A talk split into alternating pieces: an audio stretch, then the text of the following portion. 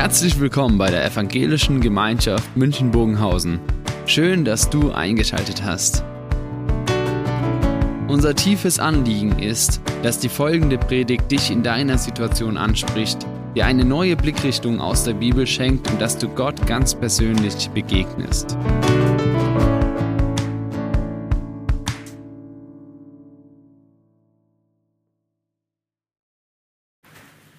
Ich bin der Schwabe und ich darf äh, vielleicht den Witz machen. Wenn, ich, wenn die Schwaben großzügig sind, dann verhält sich so, an der Kasse sagt die Frau, es kostet 18,97 Euro und ich sage dann 19 Euro, heute bin ich Gönjamin, der Barmherzige. Großzügigkeit, das ist vielleicht das Stichwort Wertschätzung und deswegen habe ich auch ein Geschenk mitgebracht. Denn heute in dem Text, den wir lesen, da geht es um um eine Frau, die sehr, sehr großzügig ist, sehr, sehr wertschätzend ist und sehr ganz, ein ganz großes Geschenk macht. Und genauer gesagt äh, möchte ich diese Frage aufwerfen für heute. Wie wertschätze ich Jesus, wenn er nicht das macht, was ich will? Also erstmal wertschätzen Jesus, das ist, was ich will. Aber was ist, wenn Jesus es nicht so tut, wie ich das gern hätte? Was ist, wenn Jesus ganz anders ist? Und das ist so diese Frage, die auch in dem Text mit auf, aufkommt. Ich lese uns aus Markus 14, 1 bis 11 mal die Verse, ihr könnt sie gerne mit, mitverfolgen. Es waren noch zwei Tage bis zum Passafest und den Tagen der ungesäuerten Brote. Die führenden Priester und die Schriftgelehrten suchten nach einer Möglichkeit, Jesus mit einer List zu verhaften und umzubringen. Sie sagten aber, auf gar keinen Fall während des Festes, damit es keine Unruhen im Volk gibt. Jesus wird gesalbt ist dann die Überschrift hier genau. Jesus war in Bethanien. Er war zu Gast bei Simon, dem Aussätzigen. Als er sich zum Essen niedergelassen hatte, kam eine Frau herein. Sie hatte ein Fläschchen mit Salböl dabei. Es war reines, kostbares Nardenöl. Sie brach das Fläschchen auf und träufelte Jesus das Salböl auf den Kopf. Einige ärgerten sich darüber und sagten zueinander, wozu verschwenden Sie das Salböl? Das Salböl war über 700 Silberstücke wert. Man hätte es verkaufen können und das Geld den Armen geben können. Sie überschütteten die Frau mit Vorwürfen. Aber Jesus sagte, lasst sie doch. Warum macht ihr der Frau das Leben schwer? Sie hat etwas Gutes an mir getan. Es wird immer Arme bei euch geben und ihr könnt ihnen helfen, wann immer ihr wollt, aber mich habt ihr nicht für immer bei euch. Die Frau hat getan, was sie konnte. Sie hat meinen Körper im Voraus für mein Begräbnis gesalbt. Amen, das sage ich euch. Auf der ganzen Welt wird man die gute Nachricht von mir verkünden. Dann wird man auch erzählen, was sie getan hat. So wird man sich immer an sie erinnern. Judas Iskariot, einer der zwölf, ging zu den führenden Priestern. Er wollte ihnen Jesus ausliefern. Als sie das hörten, waren sie hoch erfreut und sprachen ihm, versprachen ihm Geld dafür zu geben. Von da an suchte Judas nach einer günstigen Gelegenheit, um ihnen Jesus in die Hände zu liefern. Wir befinden uns an dem Abend noch in Bethanien. Die Frau, die bringt alles ins Rollen mit ihrem großen, kostbaren Geschenk, was sie mitbringt für Jesus. Sie hat das teuerste Parfüm, das hat 300 äh, Silberstücke heutzutage. Es gibt verschiedene äh, Varianten, wie man das hochrechnen könnte. Es ist ungefähr ein Jahresgehalt im Verhältnis. Also es ist wirklich immens viel. Und die Bestürzung der Jünger ist groß. Die Jünger sind empört und verurteilen wirklich das, was Maria getan hat. Wir sehen, das ist diese Situation und wenn wir dann noch die Zeit mit äh, betrachten, in der das Ganze passiert, dann merken wir diese ganze Spannung, die noch in dieser Geschichte liegt. Wir sehen am Anfang die Priester, die eine List gelegt haben. Die wollen, dass Jesus jetzt endlich verurteilt wird. Er muss weg. Dann äh, sehen wir, dass eben Jesus auch schon dreimal angekündigt hat, ich werde leiden, ich werde sterben, ich werde auferstehen. Also die Leidensankündigungen sind schon passiert und die Jünger haben das schon mitbekommen. Und man bekommt an diesem Abend wahrscheinlich so die Vorahnung, dass man merkt, langsam geht's aufs Ende zu mit Jesus. Es ist noch nicht ausgesprochen, die Jünger ahnen es noch gar nicht und man weiß noch nicht, wie weit denken die Jünger da schon voraus oder auch Maria, die jetzt dieses ähm, Öl mitbringt, wie weit denken sie voraus, ahnen sie, dass es jetzt gleich passiert, das weiß man nicht genau, aber man, man, man spürt diese Vorahnung, dass da etwas kommen wird, was jetzt alles verändern wird. Und wir schauen jetzt uns mal den Judas an. Das ist ja die spannende, tragische Figur, die mitten in diesem ganzen Text vorkommt. Denn Judas ist derjenige, der Jesus nicht wertschätzen konnte. Maria konnte es, ihr ein Riesengeschenk gemacht. Und wir merken in der Geschichte ist der, das, Gegen, das Gegensätzliche ist dieser Judas. Er sagt, wertschätzen, meine Wertschätzung für Jesus kann ich nicht geben. Da gibt es verschiedene Gründe für und ich muss mich von Jesus abwenden. Ich muss, es kann nicht sein, dass ich Jesus wertschätze. Das geht nicht mehr. Ich muss ihn sogar verurteilen. Ich muss ihn sogar ähm, verraten. Und das ist die große Frage, die habe ich hier auch hingeschrieben, wie wir von uns von Jesus entfernen. In, in der Regel sagen wir erstmal, ja, das würden wir nicht tun, wir, sind doch alles ähm, gute Christen. Und äh, wir entfernen uns doch nicht von Jesus, das, das steckt doch nicht uns, ich bin doch stark genug, ich bin treu, ich bin, ich bin so tief in, in dem Glauben drin und wir können das nicht tun. Und es gibt aber verschiedene Gründe, warum Judas das getan hat. Und wir werden merken, dass es gar nicht so weit entfernt ist von dem, von, wie wir sind. Ich habe da drei Gedanken mitgebracht von ähm, Jonathan Sachs, das ist ein ähm, Rabbiner, der sich ganz, ganz viele Gedanken zu dem Thema gemacht hat, zu der Frage, was muss passieren, dass ein religiöser Mensch Unmenschliches tut, dass er jemanden verrät, dass er jemanden sogar Gewalt bringt. Und der erste Grund, der ist offensichtlich, den kennen wir, in uns steckt Gutes und Böses. Jesus soll ja ausgeliefert werden. Wir sehen einen Judas, der nicht nur sagt, ich wende mich ab von Jesus, ich habe halt kein Geschenk für ihn mitgebracht, die anderen sollen das mal übernehmen, ich halte mich defensiv zurück. Wir sehen hier, dass Judas ja aktiv wird. Judas ist ja der, der sagt, ich gehe jetzt aktiv zu den Priestern und ich möchte Jesus verurteilen. Und man weiß von Judas ja, da gibt es Geldgeschichten, Ihm wird im Johannesevangelium vorgeworfen, er sei ein Dieb, der hat aus der Jüngerkasse was geklaut und vielleicht könnte man sagen, das Motiv wäre, er kriegt ja Geld von den Priestern. Aber in dem Text sehen wir, dass das Geld erst nachher angeboten wurde. Judas geht aktiv, ohne das Motiv, ich krieg hier Geld, äh, geht er zu den Priestern und sagt, ich, ich bringe euch Jesus. Und dann, die Priester denken dann, ach super, um das aber festzumachen, kriegst du noch eine Belohnung von uns, dann sind wir sicher, dass du es auch wirklich machst. Also Judas hat, sein Inneres hat ihm gesagt, geh. Und es hat mehr gebraucht als nur das, dass wir merken, das Böse steckt auch in uns. Ein zweites nämlich ist, dass Judas eine falsche Gruppenzugehörigkeit hatte. Das zeigt sich so drin, das ähm, ist ein praktisches Beispiel mal. Ich sage, dass diese Farbe ist gelb. Wenn ich alleine das sage, dass diese Farbe gelb ist und nicht orange, dann ähm, habe ich vielleicht noch ein bisschen Zweifel und denke, hm, vielleicht ist es nicht ganz gelb. Wenn aber jetzt 10, 15 von euch auch noch sagen, das ist gelb, dann fühle ich mich bestätigt darin und weiß, nee, dann ist es ja gelb.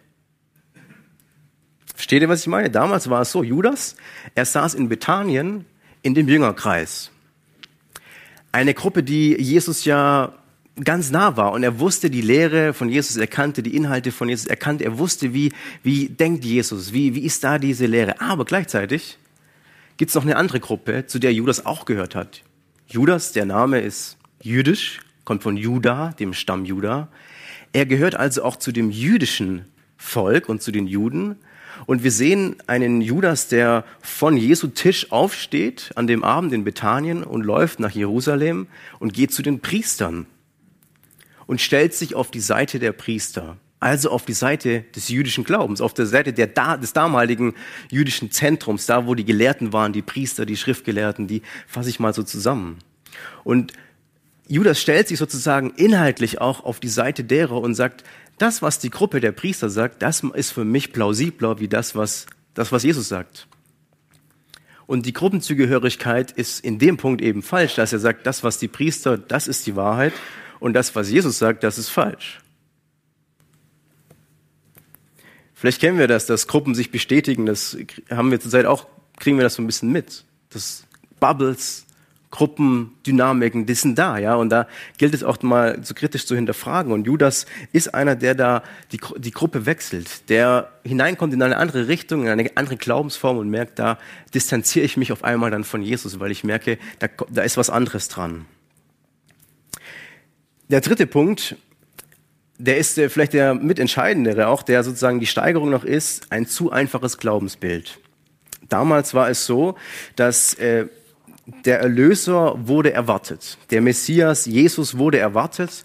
Und es hieß ja, der Erlöser, wenn der kommt, dann wird er uns von den Römern befreien. Die Probleme, die wir bekommen haben von den Römern, die sind dann weg. Und das war die Erwartung, die damals im jüdischen Raum einfach da war.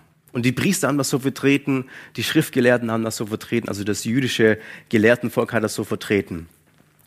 Also es ist so, dass Jesus kann nicht der Messias sein, weil er ist viel zu sanft. Jesus ist viel zu locker, er ist viel zu, er gibt sich viel zu arg rein in die ganze Gesellschaft und er ist nicht derjenige, der aufsteht und der politisch hier eine, eine Änderung bringt. Damals war nämlich klar, Jesus, wenn er der Erlöser ist, dann löst er auch die Probleme. Also er löst vor allem die Probleme der damaligen Zeit, dass die Juden unter den Römern gelitten haben. Das war der Punkt, den Jesus, äh, den Jesus oder den damals der Messias ausgemacht hat. Die Juden sollten genau das erwarten. Und das ist ein, ein Bild von einer klaren Schwarz-Weiß, Schwarz-Weiß-Denken, einer zweidimensionalen Glaubensvorstellung. Dass hier immer gesagt wurde, und das war damals, kennen wir aus anderen Texten bekanntlich, die Priester und die Schriftgelehrten, die wussten immer, was richtig und was falsch ist. Und das ist dieses einfache Glaubensbild, was ich meine. Sie wussten also, der Messias, der löst unsere politischen Probleme.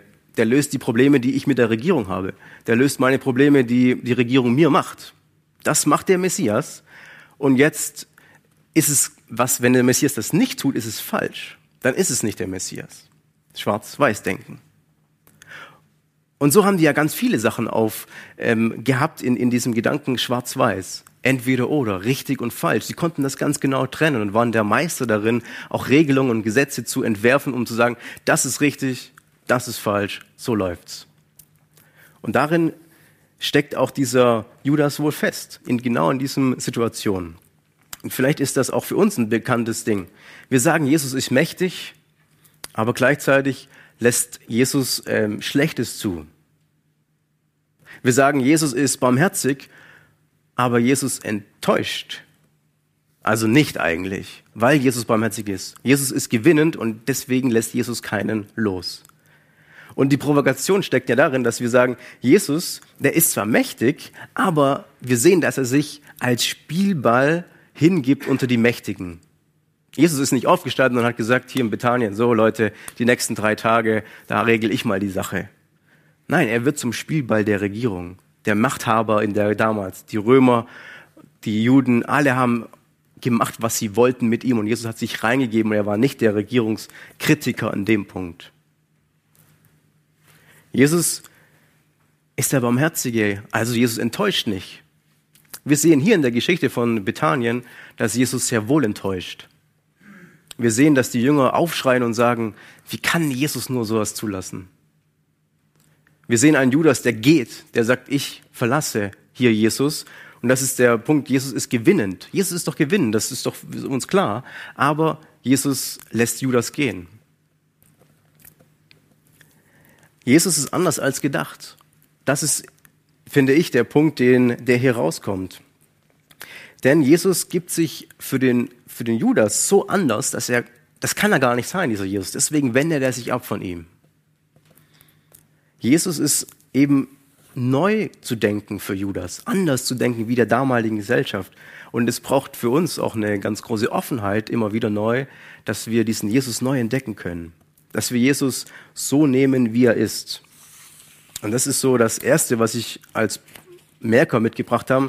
Jesus wertschätzen, wie er ist. Weil das ist der Punkt, dass wir oft Jesus so wertschätzen, wie wir ihn gern hätten. Jesus ist mir, für mich muss er gut sein und wenn er mir Gutes tut, dann kann ich ihn wertschätzen. Was ist aber, wenn Jesus ganz anders ist als gedacht? Wendet man sich dann von ihm ab? Sagt man, so ist Jesus dann nicht? Oder sage ich, nee, ich wertschätze Jesus dich so, wie du bist. So wie ich dich jetzt kennenlerne, so wie du jetzt für mich bist, so kann ich und will ich dich wertschätzen. Jesus wertschätzen, das ist die Aufgabe. Als nächstes sehen wir eine Maria, wenn wir von Judas mal weggehen, auf die Maria schauen, eine Frau, die ein Parfüm mitbringt, das sehr, sehr wertvoll ist, ich habe es schon gesagt. Und weil es eben so teuer ist, provoziert es so enorm. Es ist eine ganz persönliche Geste von Maria, die ja, Jesus gegenüber etwas, eben diese Wertschätzung ausdrückt. Es ist das größte Geschenk, das sie machen konnte, das sie vielleicht zu Hause hat. Und es ist aber gleichzeitig auch die Salbung von, Jesu, von Jesus. Salbung ist dann eben in dem Punkt dieser, dieser Vorgriff auf das, was kommen wird, diese Ausstattung von Kraft, von Gottes Nähe, dass er, dass Jesus vorbereitet wird auf die Zeit. Und ich äh, habe nochmal den Vers mitgebracht. Einige ärgerten sich darüber und sagten zueinander, wozu verschwendet sie das Salböl?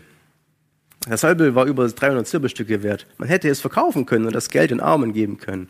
Sie überschüttete, sie überschütteten die Frau mit Vorwürfen. Es ist ja so, dass ähm, dieser Angriff, den die Jünger, Jünger machen, vielleicht so ganz menschlich ist. Vielleicht kennen Sie das ähm, Phänomen, man geht zu einem Geburtstag von einem, sagen wir, entfernten Bekannten. Und dann bringt da jemand ein Geschenk mit, das so groß ist. Und dann bringt da jemand, und man denkt, wow, das ist ein Wahnsinnsgeschenk, was er den, dem äh, Bekannten mitbringt, obwohl die Person den gar nicht so gut kennt. Dann bringt er aber so ein Riesengeschenk mit und denkt, wow, das ist groß. Und man selbst merkt, ich habe auch ein Geschenk dabei. Aber, hm, ich leg meins dann mal dazu oder wie macht man das dann, ja?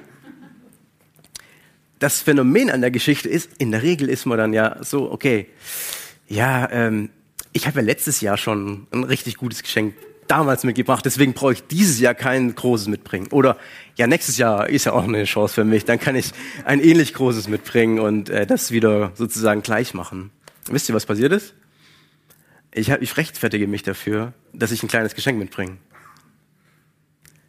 Obwohl gar keiner danach gefragt hat. Obwohl keiner gesagt hat, was der Unterschied ist. Also ich rechtfertige mich und ich merke das, äh, das ist mir so das denke ich, das ist bei den Juden genauso passiert. Sie merken auf einmal, da gibt's eine Frau, die bringt ein Riesengeschenk mit und die Jünger sitzen dann haben gar nichts. Und dann merken sie, ich muss mich jetzt rechtfertigen und ich komme in so eine Rechtfertigung hinein, dass sie sagen, ja, irgendwie müssen wir das, das große Geschenk relativieren. Wir müssen das schlecht reden, weil das kann ja gar nicht sein, dass jemand so ein großes Geschenk mitbringt und wir bringen nichts mit. Und dann fangen sie an zu sagen, ja, nee, lasst es, das ist doch schlimm, die Verschwendung hier. Das könnte man doch viel besser einsetzen. Man könnte den Armen doch was geben. Und Jesus, der ist, der ist straight, der sagt hier, nee, die armen Situation, die ist mir klar bewusst. Wir müssen um uns die Armen kümmern. Jesus sagt nicht, ihr macht das nicht. Jesus sagt, ihr könnt es jeden Tag tun. Jeden Tag könnt ihr euch um die Armen kümmern. Aber wenn diese eine Frau mir ein Geschenk macht, ein großes Geschenk, ein wertvolles Geschenk, dann soll sie das tun dann darf sie das tun.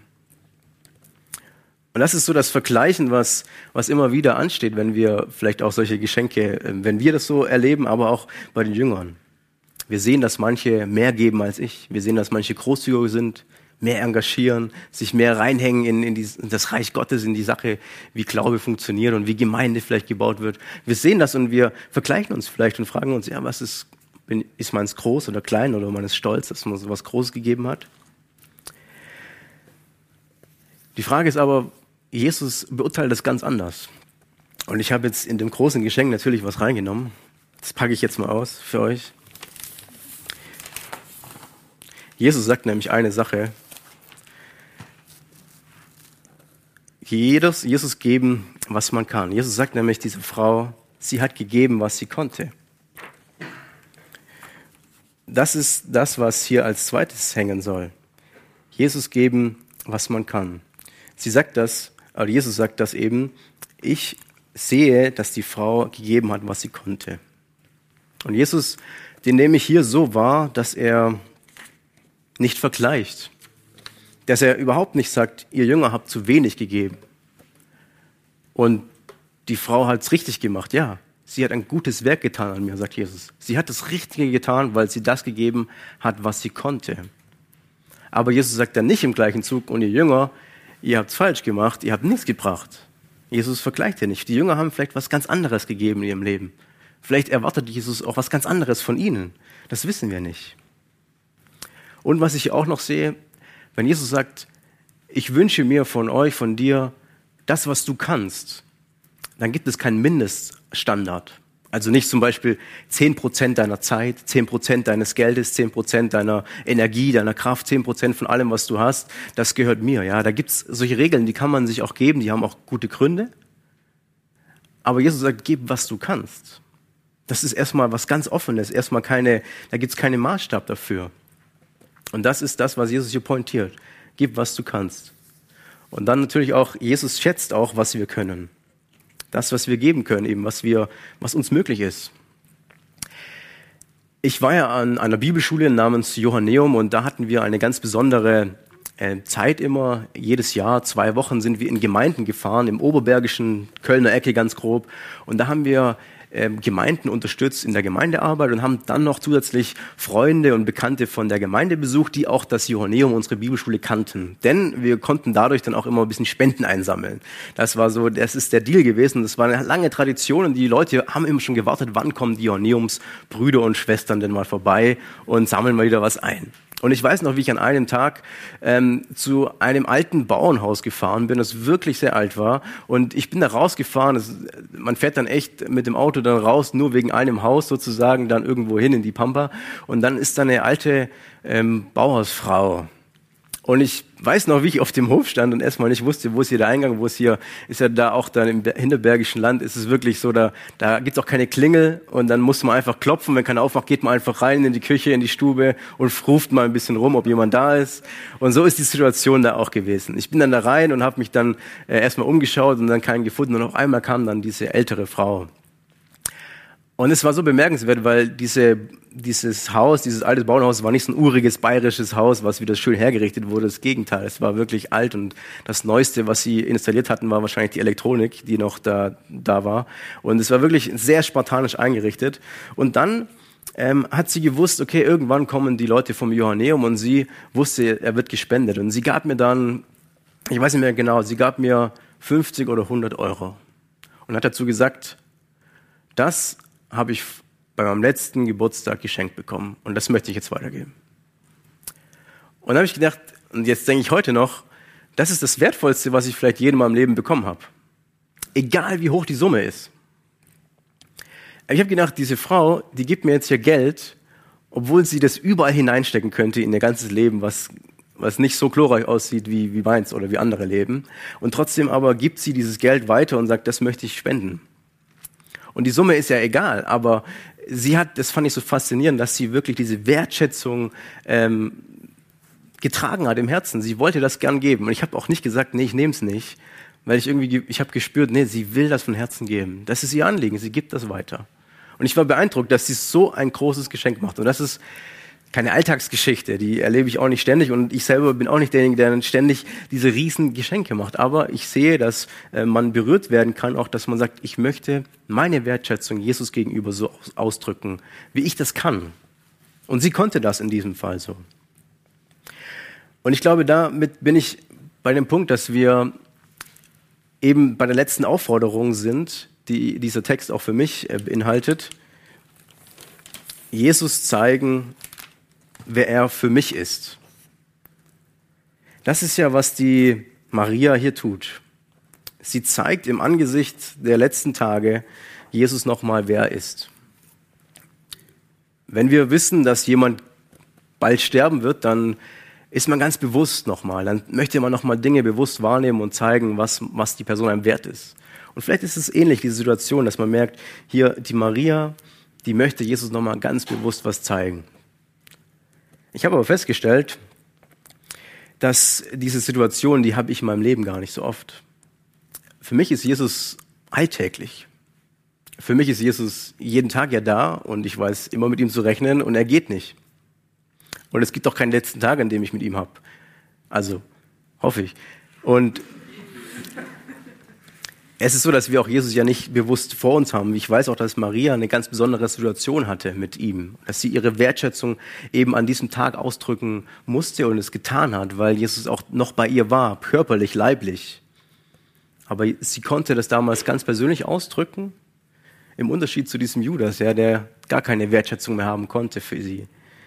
Jesus er wird so genommen von Maria, wie er in der Situation ist. Auch wenn sie vielleicht geahnt hat, dass es bald zu Ende geht, auch wenn er nicht mehr bald da ist. Auch wenn sie geahnt hat, Jesus ist, ist gar nicht der Erlöser, der uns von den Römern befreit. Trotzdem konnte sie ihn so wertschätzen, wie er ist. Und sie gibt verschwenderisch, sie gibt großzügig. Und für mich ist eben diese Frage äh, aufgekommen, wie können wir oder wie kann ich nochmal ganz bewusst auch mal Jesus zeigen, wer er für mich ist. Und manchmal brauchen wir da so einen Moment, dass wir das auch bewusst tun. Das ist so das eine, dass wir diesen Moment auch uns mal geben, auch gönnen, auch da großzügig sind und sagen, ich nehme mal diesen Moment. Und das andere ist vielleicht das, dass, wenn wir hier gehört haben, Jesus ähm, wertschätzt das, was wir können, dass wir das, was wir eh schon tun für Jesus, wenn wir uns Zeit nehmen, wenn wir uns ähm, etwas geben für Jesus, dass wir dann sagen, das tue ich jetzt nochmal ganz bewusst für Jesus. Es ist ja so im Alltag, wenn man vieles tut und viele Aufgaben hat, vielleicht im Ehrenamt, aber auch beruflich, man tut ja vieles aus Routine. Und dieses Bewusstsein von, ich tue es jetzt mal bewusst für Jesus, ich, das, was ich kann, tue ich jetzt für Jesus. An meinem Arbeitsplatz, in meiner Familie, in meinem Alltag. Das tue ich ganz bewusst für Jesus. Das ist vielleicht der erste Schritt, zu sagen, das, ich kann das für Jesus tun. Das, was ich kann, das gebe ich ihm. Das andere ist eben, diese Frage zu stellen. Wer ist für mich Jesus? Und wir hören jetzt ein paar Takte Musik. Und ich lade dazu ein, einfach mal diese Frage nachzugehen, wer ist Jesus für mich?